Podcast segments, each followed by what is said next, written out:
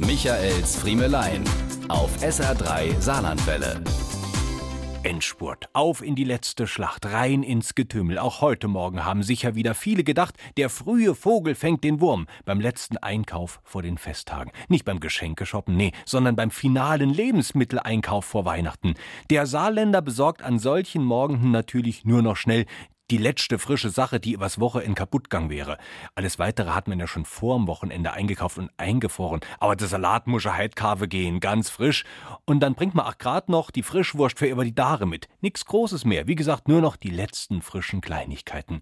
Ja, und so standen sie dann heute Morgen ganz gewieft, ganz früh, ganz überrascht in einer ganz langen Schlange zur Öffnung vor der Supermarkttür, weil natürlich alle anderen gewieften Saarländer sich auch ganz schlau gedacht haben, halt gehen wir mal ganz früh. Sie haben auf dem Parkplatz um die letzten Lücken gekämpft, an der Wursttheke den Vormittag verbracht und dann in der Kassenschlange geschworen, dass ihnen das im nächsten Jahr nicht wieder passieren wird.